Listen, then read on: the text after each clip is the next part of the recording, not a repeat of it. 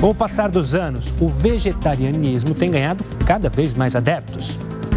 Segundo a Sociedade Vegetariana Brasileira, só no Brasil, 30 milhões de pessoas já são vegetarianas e a tendência é que esse número aumente. Segundo o estudo, 63% da população gostaria de reduzir o consumo de carne. Quer saber mais sobre esse regime alimentar? O Estúdio News começa agora.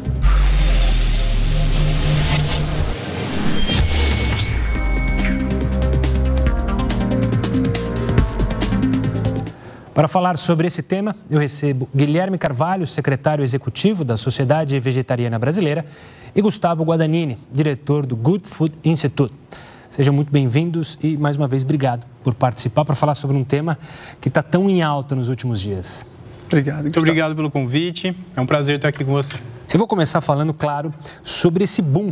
Segundo a Sociedade Vegetariana Brasileira, 14%, da população, 14 da população se declara vegetariana. Isso é um salto de 75% em relação a 2012. Ou seja, isso é uma tendência, um modismo, é, uma necessidade global ou um mix de tudo? Legal, Gustavo. Obrigado também pela oportunidade. Essa pesquisa mostrou, comparando com 2012, né, 2018, comparando com 2012, esse crescimento é, para 14% da população, da população brasileira se declarando vegetariana. É, mas mais do que isso, a gente tem muitas evidências mostrando é, o aumento do número de veganos ou principalmente do consumo de produtos veganos. Né? Então, hoje a gente fala muito mais em alimentos, produtos veganos do que necessariamente em quem é vegano. Né? Porque isso é o que realmente tem crescido muito, inclusive entre as pessoas que comem carne. E isso traz uma evidência de que não é uma, um modismo de algumas pessoas, e sim uma macro tendência de consumo é, que atravessa toda a população e não só aquelas que se dizem é, vegetarianos ou veganos. Existe um dado também do Google Trends, né, que avalia as estatísticas de buscas por palavras na internet, que mostrou o crescimento das buscas pelo termo vegano no Brasil de quase 16 vezes nesse mesmo período, de 2012 para 2018, 1.600%. Então, ou seja, existe um interesse muito crescente é, no veganismo, em comidas veganas, né, nessas esco nessa escolha simples do dia a dia, que às vezes a gente fala como estilo de vida, né, mas às vezes a gente também prefere chamar apenas de uma escolha, uhum. que é uma escolha que cabe dentro de qualquer estilo de vida. Consumir mais comida vegana, fazer mais refeições veganas. Gustavo, a gente fala veganismo, vegetariano, mas tem um, uma turma aí no meio que também é, tenta é, ser vegano, mas passa por um processo ali até se virar vegano. Tem o pessoal que come só peixe, o pessoal que come ovo. Eu queria que você falasse dessas classificações que existem dentro desse mundo vegetariano. Eu diria que, bom, você tem um vegano, que é uma pessoa que ele vai se alimentar 100% de produtos de origem vegetal e também não vai usar cosméticos, couro, nada que envolva produtos de origem animal na vida. Depois tem a pessoa que é considerada vegetariana estrita, onde ela já mudou a alimentação, come somente produtos de origem vegetal, porém, ao mesmo tempo, ela continua usando os mesmos cosméticos, usa cor, então não implementou o veganismo nas outras áreas da vida. Tem a pessoa que é ovo-lacto vegetariana, que é essa pessoa que a gente costuma chamar de vegetariano mesmo, então uma pessoa que come vegetais, ovo e leite, então ovo-lacto vegetariano. E também o termo que para a gente tem sido mais importante agora tem o flexitariano. Flexitariano ou flexitariano saudável é aquele que começa a reduzir os produtos de consumo, o consumo de produtos de origem animal, mesmo que essa pessoa não deixe de comer em outros momentos. Então, por exemplo, durante a semana a pessoa se alimenta só de vegetais, no final de semana ela ainda come um churrasco. Esse público é o público que mais cresce e com certeza é o público também que tem gerado a demanda para a indústria de novos produtos. A gente fez uma pesquisa aqui no Brasil, é, dois anos atrás, antes até de começar a ter mais uma oferta de produtos mais consistente, e 30% dos brasileiros já diziam que estavam nesse movimento. Então, não necessariamente eles estavam virando vegetarianos, mas eles estavam colocando alimentação vegetariana em alguns momentos do dia a dia ter até um consumo mais sustentável, que é a grande palavra da moda. Mas claro que eu vou entrar em alguns temas polêmicos. Um deles é uma pesquisa é, da Universidade de Edimburgo, na Escócia, que cita que a carne animal é importante para a biodiversidade, para a proteção do planeta. Como vocês avaliam essa afirmação? Hoje em dia são muitos estudos, né? É, parece que é uma guerra de estudos. Ó, vamos mostrar que a carne é boa, vamos mostrar que a carne é ruim. Então, como vocês avaliam esse momento? Eu acho que estudos individuais realmente trazem a visão que, né, que você quiser dar para você. Tem estudos dizendo todo tipo de coisa. Nesses, nesses momentos, a gente precisa olhar para o que tem de evidência maciça, né, de evidência massiva em termos de número de estudos, em termos de é, pesquisadores de diferentes locais é, fazendo pesquisa sobre aquele tema. E no caso dos impactos ambientais da pecuária, é inequívoco o consenso científico de que existem muitos danos associados à, à criação de animais para consumo no mundo todo. Hoje a gente tem quase 70 bilhões de animais terrestres sendo criados, confinados a cada ano para abate, para consumo humano de carne, laticínios e ovos. É, e esse número, imagina, 10 vezes mais do que a população humana mundial né, é, traz inúmeras consequências. Você tem um volume de geração de dejetos, uma necessidade de demanda de terra, né, que você eh, acaba desmatando uma grande parte dos, dos biomas. Hoje, três quartos de toda a área agrícola do mundo inteiro é usada para produzir carne, direto ou indiretamente, porque, por exemplo, você tem o cultivo de soja, o cultivo de soja vai virar ração animal, não vai virar tofu, né? Mas os vegetarianos estão acabando com o cerrado por causa da soja. A soja, na verdade, a gente sabe que soja é carne. 95% da soja cultivada vira carne, vira ração, né? Para animais de consumo. Então, é, e a biodiversidade também acaba bastante impactada pela perda de habitat né, e pela mudança de, de, de biomas né, de desmatamento. Então, o que hoje a gente tem de evidência maciça, né, de consenso, de realmente é, um grande número de estudos aponta na direção contrária, de que uma alimentação baseada em vegetais é, favorece a, né, diminui a pressão sobre os ecossistemas é, e contribui para a biodiversidade, para não desperdício de água. Para cada quilo de carne são consumidos, de carne bovina, são consumidos 17 mil litros de água, dado da Sabesp. É, então, é, as evidências apontam que é uma alimentação muito mais sustentável, né, sem carne ou com menos carne. Gustavo, eu, só, eu queria só levantar a bola para você. O Guilherme falou da questão dos animais. É, você acha que a, as inúmeras ONGs que falam sobre é, o malefício é, da pecuária para os animais, para a psicologia dos animais, ajudou as pessoas a terem noção é, de que essa forma de consumo está atrapalhando não só os animais, mas também o meio ambiente, como ele bem explicou? É uma resposta complicada. Então, por um lado, a gente aumenta a quantidade de informações que começam a ter sobre absolutamente tudo que a gente consome. Por outro lado, isso não necessariamente gera as mudanças no consumo que as ONGs que fizeram essas campanhas esperavam. Então, a gente teve um aumento consistente no consumo de carne quando a gente pensa em produção global. E os dados da ONU mostram que para a gente conseguir alimentar a população até 2050, a gente ainda precisa aumentar a produção em 70%. A tendência hoje, quando a gente olha, é uma tendência de aumento de produção, tanto para abastecer uma população que cresce cada vez mais, quanto para abastecer mercados que até então não consumiam esses produtos, como a China, por exemplo, a Índia, que eram mercados que até então consumiam outras alternativas e começam cada vez mais a ter uma cultura ocidentalizada. E até por isso eu gosto de pensar bastante sobre quais são as possibilidades que a gente tem de trabalhar em inovação para resolver o problema. Então, talvez mais do que ficar tentando debater em quem está certo a respeito dos dados e como a gente convence as pessoas que a gente está certo a respeito dos dados, eu penso em como a gente cria uma inovação que traga uma solução desse problema, que traga mais sustentabilidade, que traga capacidade de produzir mais comida e que as pessoas consigam implementar isso de uma forma fácil, sem ter que pensar tanto a respeito e talvez sem depender de conscientizar o mundo inteiro a respeito disso. Ainda pegando esse gancho, é, para vocês, a causa animal ainda é a principal bandeira para os veganos? Ou seja, as pessoas se tornam veganas muito por causa dos animais? Ou a gente conseguiu derrubar essa barreira no sentido que as pessoas procuram o veganismo, o vegetarianismo, por se sentir melhor, por ter uma qualidade de vida melhor? É a pesquisa recente, conduzida justamente pelo GFI, né, pelo GFI, é, com o Snapcart, mostrou que a maioria das pessoas que decide reduzir o consumo é por saúde. Verdade? Exato. Como primeiro ponto de entrada, né? Não necessariamente que a pessoa permaneça para sempre, só, por causa desse objetivo. É, em pesquisas informais é, que a gente fez, já fez na sociedade vegetariana, a gente encontrou a, pre, a preponderância da, do motivo respeito aos animais, nas pessoas que se, que se tornaram veganas. Mas, então, ou seja, você tem uma composição realmente, né? tem pessoas que acho que talvez para é, fazer uma mudança maior no seu comportamento alimentar é, são motivadas pela questão animal, mas muita gente hoje, é, dando o primeiro passo, experimentando, reduzindo, por motivo de saúde ou por motivo de meio ambiente também. Né? Essa questão do primeiro passo, muita gente decide, então, depois de uma entrevista como essa, depois é, de um documentário, se tornar vegano. Mas essa adaptação, ela é complicada, ela varia de pessoa para pessoa, é preciso ter calma, é, é, importante você fazer talvez uma adaptação, como vocês fizeram, né? Começa ainda usando é, o ovo, o leite, ou corta tudo e ponto final? Acho que cada um, cada um faz né, a sua mudança alimentar é, de uma forma. Então, hoje, acho que o que a gente é, hoje preconiza muito é que é, sejam mudanças com as quais é, a pessoa se sinta confortável. Então, seja uma mudança. Vou, vou, começar essa semana a fazer a segunda sem carne, né? E toda semana fazer minha segunda sem carne. Seja uma pessoa que, como eu já eu tinha um amigo, né? E, bom, tem outros, outros casos também de pessoas que passaram a semana, passavam a semana veganas e no fim de semana né, não eram veganas nem vegetarianas. Tem diversos, né, tem o desafio 21 dias sem carne para você fazer essa experiência durante três semanas.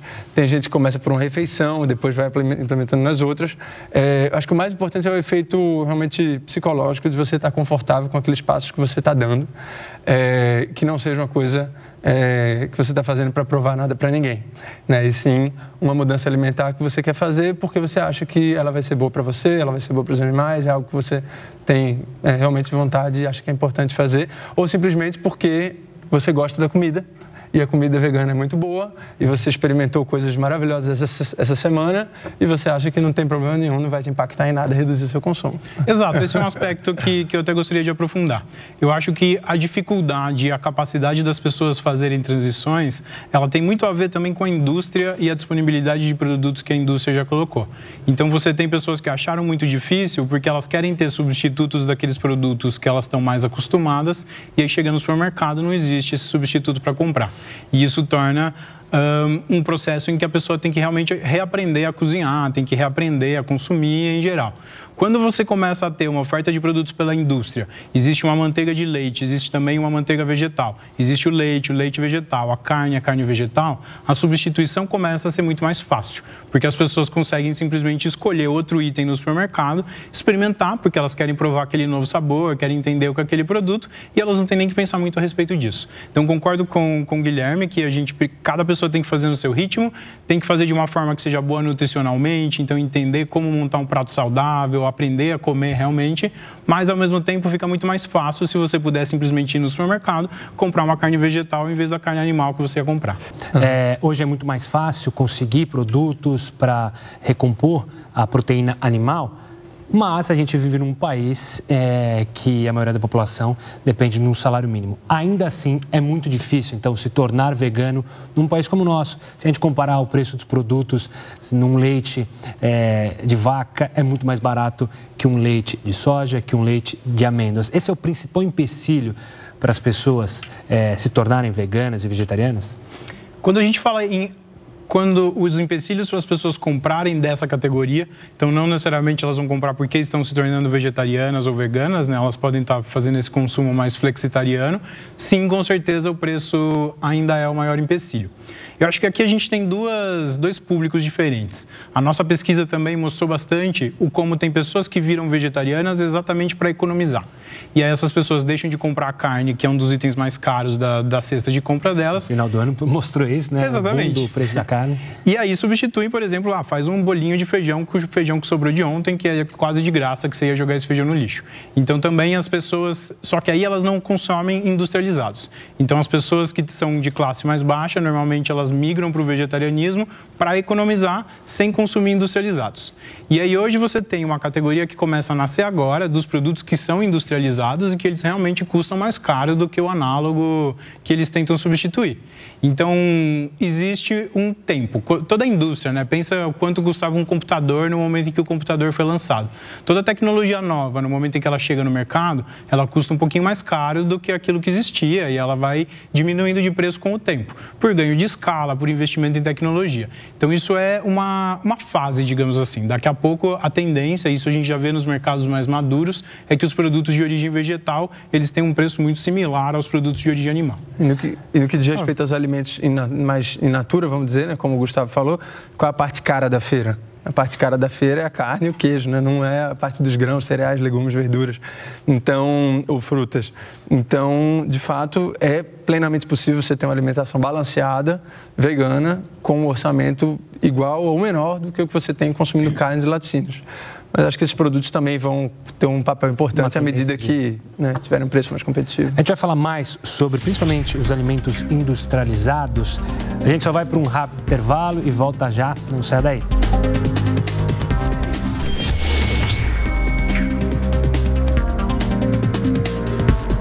Estúdio News está de volta e hoje eu recebo Guilherme Carvalho, secretário executivo da Sociedade Vegetariana Brasileira, e Gustavo Guadagnini, diretor da Good Food Institute. Agora vocês aí de casa vão assistir uma reportagem que fala sobre os alimentos vegetarianos disponíveis no mercado. E olha, tem até um hambúrguer que é concebido em laboratório. Vamos conferir. Ele é feito na chapa, tem cara e até um sabor familiar. O tempero tá bem gostoso, a textura também.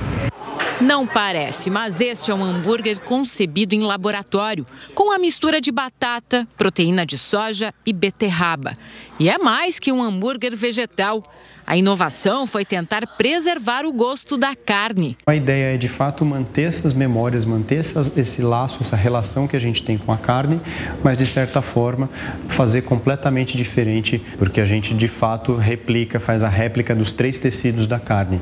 Então, o tecido conjuntivo, o tecido adiposo e o tecido fibroso. Junta tudo e aí sim a gente consegue formular e chegar num, numa textura perfeita igual da carne. Hoje, cerca de 30 milhões de brasileiros são vegetarianos vegetarianos cortaram da alimentação todos os tipos de carne, especialmente a bovina. A gente sabe do impacto da carne no meio ambiente, a gente procura de algum jeito fazer com que o meio ambiente sobreviva à espécie humana. Luísa fez o certo. Antes de se tornar vegetariana, procurou uma nutricionista. E com ela aprendeu a identificar proteína em outros alimentos além da carne. Eu como salada, é um pratão de salada e aí eu faço arroz, feijão, legumes ou qualquer outra proteína vegetal que tem. Em seis anos, o número de vegetarianos cresceu 75%. Cresceu também a procura por produtos orgânicos. Tanto que nessa rede de supermercados eles ganharam um espaço especial. Ficaram mais visíveis e as vendas aumentaram 20%. Outra iniciativa da rede, uma horta vertical. A ideia é permitir que o cliente colha o pé de alface na hora e leve para casa um produto bem fresquinho. Essas alfaces são hidropônicas e ficam conservadas aqui no mercado exatamente como saíram lá do produtor, com a raiz na água. Por isso, elas duram mais e geram menos desperdício. Além de ter acesso a um produto 100% natural, é essa experiência de estar colhendo do pé. Quem planta diz que esse método de cultivo rende 15 vezes mais, com economia de 90% de água em relação à horta tradicional. O problema é o preço, 50% mais caro. Temos uma jornada ainda, talvez aí mais cinco anos, mas é isso que a gente está buscando se não igualar, ter um preço muito próximo. Este restaurante vegano em São Paulo consegue oferecer um preço atraente. 15 reais para comer à vontade. E o buffet não é só colorido, é também saudável e saboroso. Em dois anos, o movimento dobrou. Hoje, são 600 almoços por dia e tem fila na porta. Quem gosta muito de animais, começa a conviver com pessoas engajadas, tem esse viés de, de proteção animal e, e protegendo todos os animais, naturalmente acaba deixando de comer carne. Mas a saúde é, é uma consequência e caminha de mão dada. A gente falou sobre alguns temas é, que apareceram na reportagem, mas eu queria tocar no assunto do hambúrguer vegetariano e especialmente para o Gustavo. Esse hambúrguer virou uma, uma tensão aí. Muita gente defende o hambúrguer vegetariano. Eu já provei alguns hambúrgueres vegetarianos. Só que muita gente critica o fato de alguns produtos, alguns hambúrgueres, serem ultraprocessados. E aí você está fazendo mal para a sua saúde, porque a gente já falou da industrialização, como mal faz a, a saúde. Tanto que a gente mostrou a reportagem, os produtos orgânicos são, claro, incentivados. Mas como que a gente pode analisar esse hambúrguer vegetariano? Eu acho que primeiro a gente precisa entender as motivações de por que isso começou a ser feito, né? A gente tem um cenário global onde nós não conseguimos produzir comida para todas as pessoas que estão no mundo. Então hoje a gente tem uma população de 7 bilhões de pessoas, sendo que 850 milhões de pessoas, de acordo com a ONU, já estão passando fome. E o mundo vai chegar em 10 bilhões de pessoas. Então a gente tem uma população que cresce e já tem quase um bilhão de pessoas que não conseguem ter acesso à comida. E aí começa a ter uma busca de como a gente faz a comida, como a gente cria outras formas de fazer essas proteínas, essa comida. E uh, pensa-se muito sobre a questão dos hábitos e tradições. Né? A alimentação não é uma questão de nutrição. As pessoas não comem porque elas querem colocar um nutriente dentro do corpo. A alimentação é a coisa mais cultural que existe. Né? A gente sociabiliza através da comida, você encontra seus amigos, uh, você honra as suas tradições, as receitas de família, tudo através da comida. Então o desafio é como que a gente entrega a mesma comida que as pessoas estão acostumadas a comer? Como que a gente permite que uma pessoa faça a receita da avó, a receita do vou, aquela comida que no, na minha cidade se come todos os sábados, e ainda assim entregue essa mesma comida com outra tecnologia. E aí surge essa nova categoria dentro dos hambúrgueres vegetarianos, que são os análogos de carne. Quando a gente fala para essa tecnologia nova que começa a existir, a gente não está mais falando daquele hambúrguer de grão de bico, que continua tendo espaço dele, mas é um hambúrguer que é feito para ter cara de vegetal, para ter gosto de vegetal, então vai entregar uma outra questão e você começa a falar de produtos que, igual a gente viu na reportagem, realmente imitam a carne. A primeira crítica sobre isso ser ultraprocessado é uma crítica que eu não considero tão pertinente. Então, primeiro a gente precisa pensar em categoria de produto. Todos os hambúrgueres são produtos processados, tanto vegetal quanto feito de carne. Todas as linguiças são produtos processados, tanto vegetal quanto feito de carne. Então, você troca um hambúrguer de carne por um hambúrguer vegetariano, então um produto processado por outro processado. Esse produto ele não vem para substituir a sua saladinha do dia a dia e achar que está sendo saudável porque agora você está comendo um hambúrguer que é feito de planta. Ele vem para entrar no mesmo momento onde você já comia o outro produto que já era um produto processado. E a partir daí começam a surgir outras alternativas que vão sendo cada vez mais saudáveis. Eu acho que a gente também tem que pensar na questão de que agora esses produtos estão sendo reconstituídos, que foi um pouco do que o Leandro começou a falar ali na reportagem que a gente viu agora. Ele fala: a gente tem as três camadas da carne que eu tento reconstituir. Quando você olha para a carne, se você abrir a composição dela, você vai ver proteínas, gorduras, líquidos, tecidos conectores, tem uma, fibras, uma série de coisas que tem na carne. Quando a gente monta, né, quando a gente pega uma carne e tenta remontar a partir de outros vegetais, você leva uma lista de ingredientes que é exatamente a mesma coisa. É uma proteína, uma gordura, um líquido. Só que em vez de listar como carne, você realmente tem que listar cada um dos ingredientes. Então os elementos que estão dentro desses produtos, eles são muito parecidos com os elementos que já estavam na carne, porém eles não são vistos como um ingrediente único, então você tem que listar todos os ingredientes que estão ali. Essa tecnologia vai ser uma plataforma de vários produtos muito legais que a gente não experimentou ainda, de sabores que a gente ainda não conhece. É o primeiro passo de uma tecnologia que vai chegar muito longe, que tem algumas pessoas que estão chamando de a nova internet, né? Tem essa, esse termo que foi cunhado agora. A tecnologia de alimentos e transformar a maneira como a gente produz alimentos para conseguir alimentar 10 bilhões de pessoas em 2050 vai ser uma das áreas mais importantes da nossa tecnologia a partir de agora. Eu quero entrar nesse aspecto da indústria, porque é claro que as críticas é, de quem é do movimento vegano vai muito em cima da pecuária. Só que se a gente analisar alguns pontos é, da agricultura, e eu vou usar dois exemplos aqui, a quinoa para o Peru e para a Bolívia. A quinoa para o Peru e para a Bolívia foi uma maravilha para aqueles agricultores e hoje é uma desgraça. Porque o preço da quinoa foi lá para cima, eles conseguiram ganhar muito dinheiro, mas de repente esse preço foi lá para baixo. Hoje em dia eles não conseguem viver, principalmente porque outros países começaram a produzir quinoa e com mais tecnologia. Um outro exemplo é o abacate, que virou um queridinho, o avocado, virou um queridinho dos americanos. E o avocado hoje é dominado por, pelo cartel de drogas no México, eles que é, mandam para o mundo inteiro o avocado. Quem garante que, se a gente mudar as nossas, é, nossos hábitos alimentares, essa indústria que controla hoje é, a carne também, em teoria, deve controlar essa indústria. Ou seja, a gente só não vai mudar é, de chavinha, mas vai continuar com os mesmos maus hábitos, ou seja, danificando o meio ambiente, produzindo só um tipo de alimento, porque é o superalimento. A gente não corre esse risco. Então, eu posso só pontuar sobre a questão da composição claro, que você falou, favor. né? E já para essa questão que você perguntou agora, que eu acho que além da questão, o Gustavo comentou dessa essa queixa do processado, né? A gente tem também às vezes a queixa do natural, mas isso não é natural. Né? E aí eu acho que a resposta é muito parecida com a resposta do processado. Né? O hambúrguer de carne ou os produtos que hoje a gente consome é, processados de origem animal é, são também, em absoluto, nada naturais. Né? Se você parar para pensar na forma como o, animal, como o animal é criado, na forma como aquele produto é processado né? e, e, tudo que é os aditivos que são colocados, você tem também um produto que não é natural. Então você não está trocando uma coisa é, natural né? por outra que não é. E também tem todo um debate em torno natural, né? o, que, que é a parte, o que, que é tão bom, se natural é necessariamente bom. É, e do ponto de vista nutricional, esses produtos trazem em geral, alguns benefícios, como menos gordura, por exemplo, né? e, e, zero colesterol, que é algo que está presente apenas nos produtos de origem animal.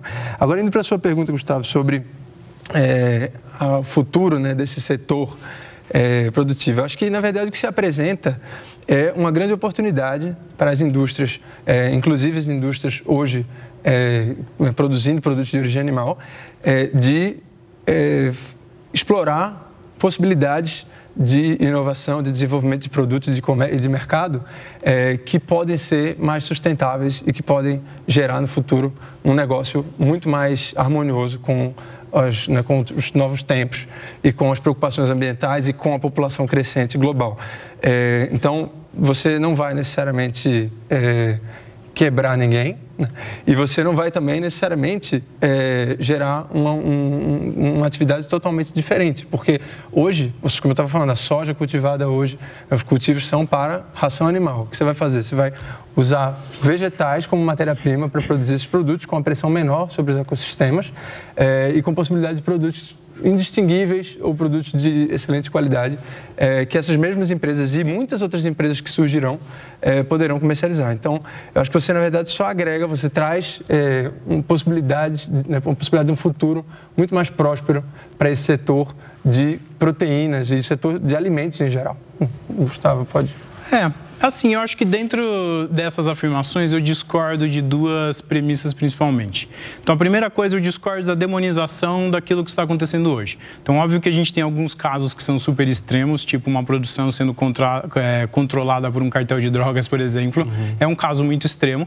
Mas eu vejo que existe uma demonização errada uh, quando a gente responsabiliza o agronegócio por todos esses impactos ambientais. Hoje, independente se você come carne, se você toma leite, ou se você está comendo um vegetal como um tofu que veio da grande, do grande produtor de soja, ou um vegetal orgânico, a sua comida está vindo de algum lugar do agronegócio brasileiro. E isso significa que alguém acorda às 5 horas da manhã, faça chuva, faça sol, e vai trabalhar muito duro para ganhar muito pouco para colocar comida no nosso prato. Então, a primeira coisa que a gente tem que entender é ninguém acorda na própria fazenda e fala, nossa, hoje eu vou destruir o mundo, eu quero fazer alguma coisa errada. Ao contrário, essas pessoas estão dando duro danado para a gente ter que comer todos os dias. Eu questiono a visão de só olhar para o problema. Eu acho que está no momento da gente olhar para a solução. O problema vem porque a população humana cresceu demais e a gente continua crescendo. Antigamente a gente andava com cavalo, era suficiente para levar as pessoas. Hoje a gente tem 7 bilhões de pessoas no mundo, não tem mais como andar de cavalos todo mundo.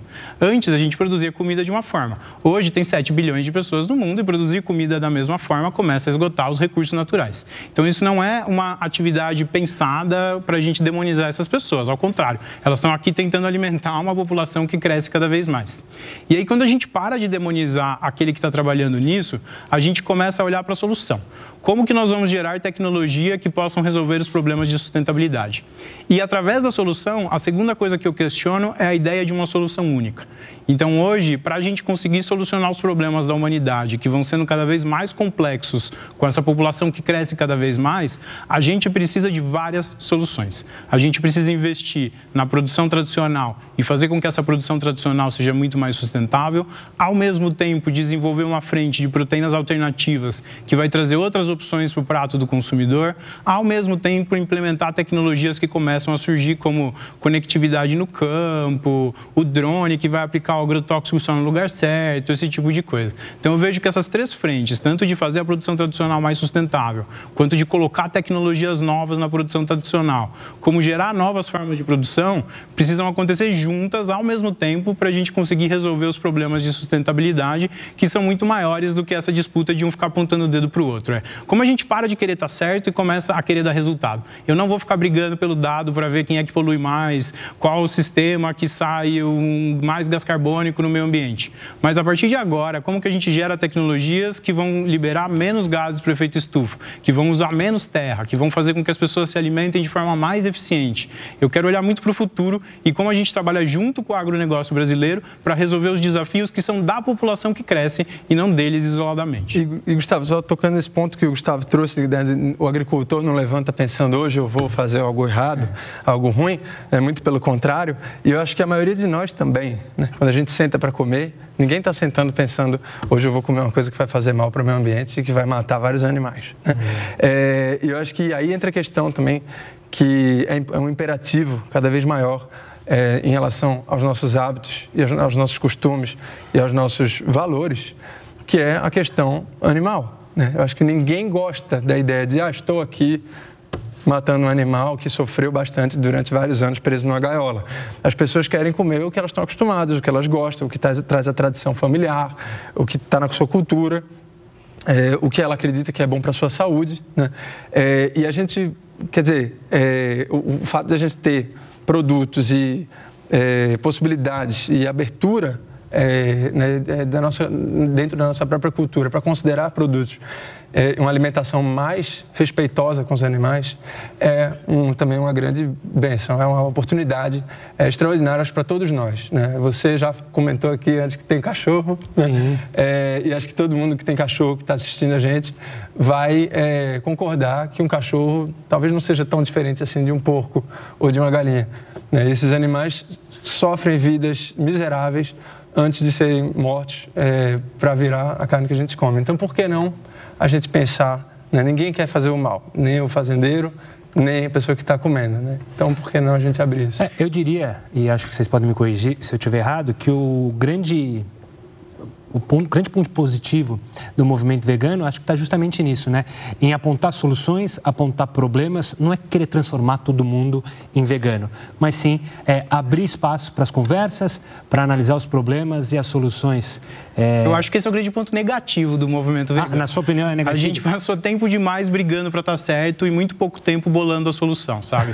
Esses novos produtos, essa nova solução, essa nova tendência do vegetarianismo existe faz cinco anos globalmente. Aqui no Brasil tem produto há seis, oito meses no mercado. A gente passou. O veganismo existe há 80 anos. A gente literalmente passou 80 anos brigando para estar tá certo e cinco anos trabalhando na solução a partir disso. Então eu acho que é a hora da gente mover a discussão e não que a gente não possa ter um senso crítico sobre as coisas que estão acontecendo, mas a gente ter um senso crítico e entender, beleza, esses problemas estão acontecendo, como eu resolvo a partir de agora? E é isso que, que eu gostaria de ver o movimento vegano começando a, a evoluir. E se eu puder só fazer um último gancho, você tinha comentado claro, sobre claro. o produtor tradicional. Eu acho que, que essa visão de que o produtor tradicional entrar no mercado vegano é uma coisa ruim, isso é uma visão bastante consolidada. Bastante gente pensa assim. O produtor tradicional? É, o produtor tradicional, seja a indústria de carne, uhum. seja a pessoa que realmente tem uma fazenda e cria gado, tem muita gente que fala, ah, você vai passar um novo mercado para a mesma mão que já estava anteriormente, mais ou menos como na sua pergunta. Uhum. E eu vejo isso de uma forma muito positiva. Eu acho que esse mercado novo, esse mercado de produtos que são de base vegetal e as pessoas estão interessadas em consumir, é um mercado que abre portas para rentabilizar o agricultor brasileiro, que abre portas para rentabilizar a indústria. Quando a gente pensa hoje na demanda global de carne, existe uma falta de carne muito muito grande. A gente está vendo isso no supermercado com o preço da carne que sobe cada vez mais. E isso está acontecendo pelo desafio de criar tantos animais ao mesmo tempo. A China tinha muitos porcos no mesmo lugar, esses porcos foram contaminados por um vírus resistente, eles precisaram abater todo o rebanho de porcos. E com isso eles estão comprando produtos em vários outros países, inclusive no Brasil, e a carne fica mais cara. Quando a gente pensa por essa perspectiva, tem uma oportunidade muito grande do Brasil e da agroindústria brasileira suprir globalmente essa demanda por carne. Se a gente já produz a carne, a gente já está vendendo para o mundo inteiro, a gente pode também produzir a carne vegetal e começar a vender para o mundo inteiro. Hoje, se a gente abatesse todos os animais, todos os porcos que estão vivos no mundo, ainda assim não tem porco suficiente para alimentar a demanda da China. E não vai ter no curto prazo. Então, quando a gente olha para esse novo mercado de proteínas alternativas, de hambúrgueres que parecem com carne, a gente está falando de uma possibilidade de trazer muito dinheiro para o agronegócio brasileiro, de gerar muitos empregos na indústria aqui, de aumentar bastante a nossa produção de grãos também para vender para esses outros países. A China tem uma demanda por carne de porco e não existe porco para atender isso. Então, vamos processar a nossa soja que a gente já produz aqui, fazer ela ficar parecida com porco e mandar para a China, onde eles podem comer no mesmo hábito, na mesma tradição que eles sempre tiveram. Isso é uma oportunidade muito grande e esse mercado só vai dar certo se a gente tiver o envolvimento de todo mundo que já está trabalhando nisso, de quem entende do consumidor, de quem sabe fazer produto, de quem sabe vender, de quem tem a fazenda, de quem tem a logística. Então a gente precisa de todo mundo trabalhando junto para resolver o problema. É importante salientar que a nossa agricultura é uma das mais modernas do mundo, a agricultura 4.0, ou seja, a gente está um passo à frente dos demais e pode, Exatamente. claro, é, dar o pulo do gato. É, Guilherme, eu vou pedir para você também fazer seu último comentário. Infelizmente, o nosso tempo está acabando. É um papo muito bom, é legal falar sobre esse assunto, mas infelizmente é, a gente não tem tanto tempo, Guilherme. Obrigado, Gustavo. Poderíamos ficar três horas aqui, seria pouco. É, mas, seria pouco. É, mas eu queria, enfim, é, acho que convidar, na verdade, todos que estão nos assistindo a é, fazer uma experiência de passar um dia é, sem comer nada de origem animal e ver como se sente, ver o que vai conhecer. Porque às vezes a gente está tão preso na nossa rotina que a gente nem para para olhar do lado, nem para para pensar em outra possibilidade, né? E você diz, quer saber? Eu vou fazer uma semana, não, um dia, uma semana sem comer nada de origem animal, sem comer carne, sem comer queijo, sem comer ovo. É, pode parecer de início, nossa, vai ser uma grande restrição, vai ser uma grande privação. E você descobrir que não é bem isso. E cada vez que a gente tem mais oferta de produtos no mercado, menos parece custoso. E de fato não é custoso, é prazeroso. Você descobre mais alimentos em vez de restringir. Né? Então eu faço esse convite a todo mundo que está assistindo a gente, que eu acho que todo mundo tem lá dentro é, um, um ímpeto de respeitar os animais e de ter uma contribuição positiva no mundo. Né? E pela alimentação talvez seja a forma mais eficaz de fazer isso. E a gente pode fazer um dia, uma semana e quem sabe ver que não é tão difícil assim. Comer bem, afinal, a comida vegana é sim uma delícia. É, a gente tem que desmistificar essa coisa que a ah, comida vegana não é boa. Queria agradecer mais uma vez a presença de ambos. Foi um prazer conversar sobre esse assunto e espero que vocês voltem outras vezes aqui no Estúdio News. Muito obrigado. obrigado. pelo convite, foi um prazer estar aqui com vocês. Obrigado, Gustavo. O Estúdio News fica por aqui. Eu recebi Guilherme Carvalho, secretário executivo da Sociedade Vegetariana Brasileira, e Gustavo Guadagnini, diretor da Good Food Institute. Você pode acompanhar essa entrevista também pelo Play Plus e pelo nosso podcast, que já está disponível nas plataformas digitais como Spotify e Deezer. Semana que vem tem mais. Tchau, tchau.